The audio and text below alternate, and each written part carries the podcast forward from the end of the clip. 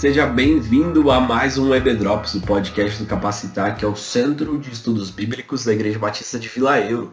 Eu sou o Lucas, esse é o episódio número 94, em que nós estamos finalizando a série Os Cânticos de Jesus. Essa série em que a gente se deteve em dois salmos, onde a gente, de uma forma bastante devocional, estudou dois salmos. O salmo número 2, que é citado pelo próprio Deus no momento do batismo de Jesus, e o salmo 22, que está lá no final do ministério de Jesus, na boca de Jesus, já pendurado na cruz do Calvário, em que ele fala: Deus meu, Deus meu, por que me desamparaste?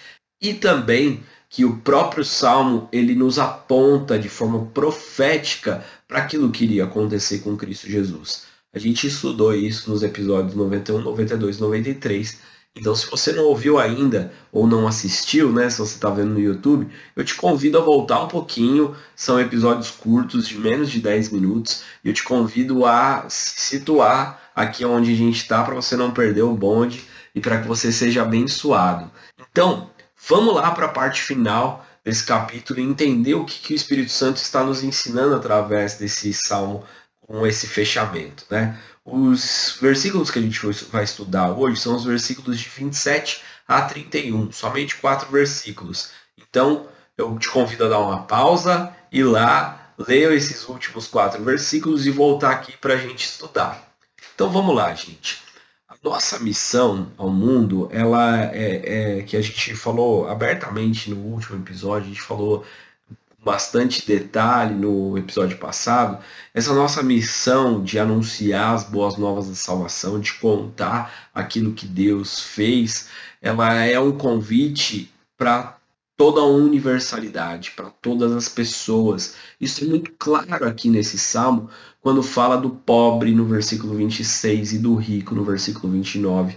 No 27 ele fala a todas as nações, ele fala para todas as gerações, ou seja, pessoas de todas as idades, no versículo 30. Então esse convite de pregação, ele não é nichado, ele não é específico a quem é parecido comigo, a quem pensa como eu, a quem já tem um, um, uma, um background de cristianismo como eu, mas ele é todas as pessoas. A gente deve proclamar a salvação de Cristo nos quatro cantos dessa terra.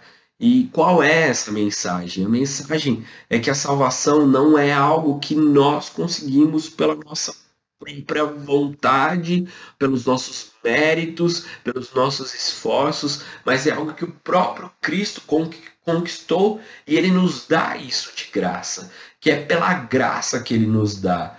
Quando a gente olha para o Salmo 22 e o, o salmista que Davi está enfatizando a ideia de que Cristo fez, ele que fez, quando a gente olha para João 10, João 19, desculpa, é, João 19 vai usar a palavra grega tetelestai na boca de Jesus. Jesus usa naquele momento de cruz em que ele citou o Salmo 22, ele termina dizendo: está consumado, está terminado, está finalizado. A, a, a, ideia de tetelestai é uma ideia de pagamento, a ideia de está pago, está terminado, não tem mais dívida, não tem mais ira. É, eu venci todas essas coisas, eu cumpri todas essas coisas.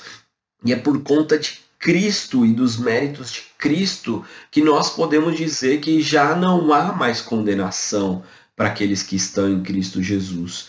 É, é, muito importante aqui a gente fazer a distinção de duas coisas, distinção de duas coisas. A primeira é da posição que Cristo conquista para nós.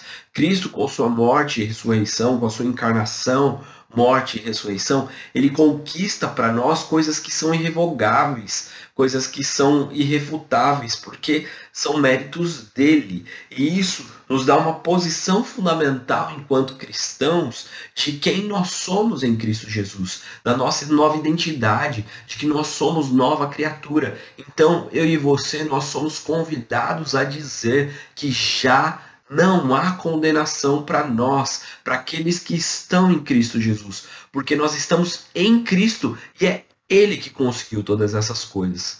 Por outro lado, a gente pensa, beleza, Lucas, não tem mais condenação, mas eu sofro com a tentação do pecado. É, eu às vezes vacilo, eu caio em pecado, como que funciona isso?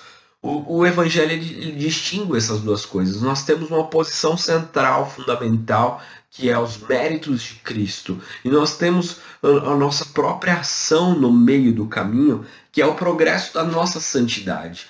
Então, nós vamos lidar com o pecado, a gente vai sofrer e a gente vai vacilar e às vezes a gente não vai ser plenamente em Cristo Jesus da forma como deveríamos ser, mas isso é um processo, é um processo de santificação que nós vamos passar. Mas a nossa posição fundamental é a posição de sermos justos em Cristo e nós somos justificados em Cristo Jesus. E por conta dessa justificação, a nossa proposta de progresso, proposta de progresso que o cristianismo nos traz é a, a revelação da justiça para o mundo à medida que nós vamos progredindo em santidade.